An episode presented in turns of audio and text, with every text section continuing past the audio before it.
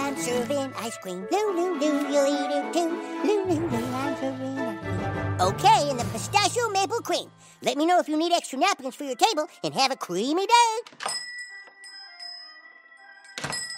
Oh, hey, Eric. Hey, Butters. I'm here for my job. What are you talking about? My mom gave me permission. I can start work now. What do I do?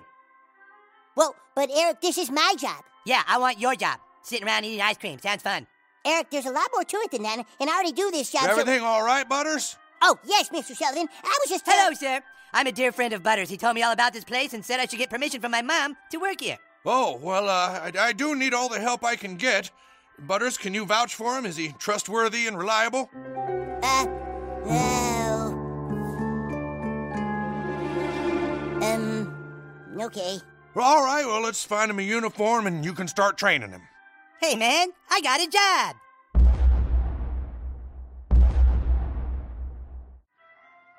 All right, Eric, so there's three types of ice cream waffle cone, sugar cone, and cups. Uh huh. And when do we get to have breaks? Well, you get a 10 minute break every two hours, but only after you check all the freezers, which are right over there and need to always be set to zero degrees. Okay, and how much longer do we have to be here? Eric, please, I don't want to lose this job. Oh, hello, sir. Hope you're having a creamy day. What can I get for you? Can I have a single scoop of coconut almond fudge? Okay, Eric, can you scoop out some coconut almond fudge? Why? Because it's your job, Eric. Whoa, Butters. Let's not make this a toxic work environment, okay? One second, sir. I'll get that scoop.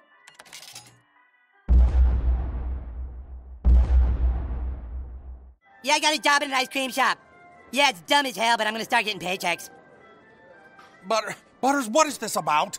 Oh, sorry, sir. Eric? Yeah, no, she's pretty hot, but she's got droopy boobs. Eric! Eric, you can't just sit there at a table. Yeah, I can. It's Monday. So?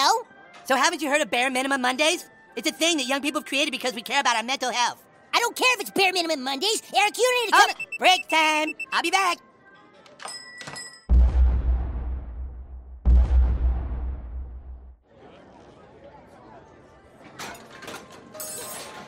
Butters, Butters, we gotta line out the door. People are getting upset.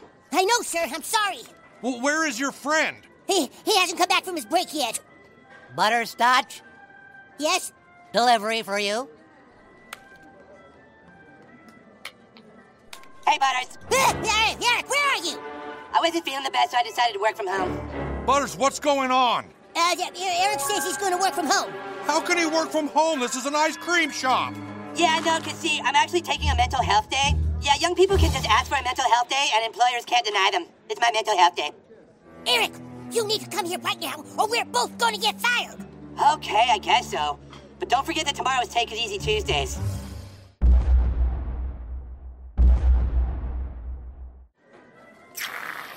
Okay, thanks for coming and have a creamy day. Hi, hope you're having a creamy day. Can I help you? You know what's total bullcrap, Butters? It's how much money the owner of this place is making while we're out here busting our asses. I mean, what does that old fart even do? Eric, could you please fill this nice lady's order?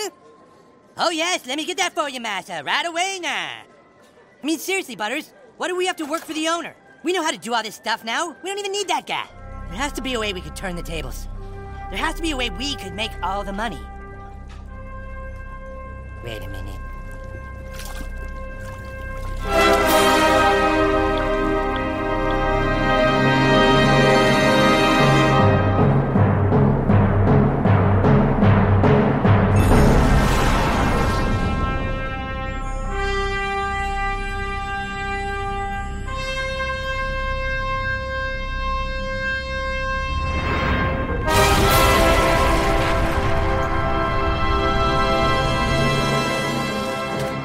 Butters! Butters! That's it!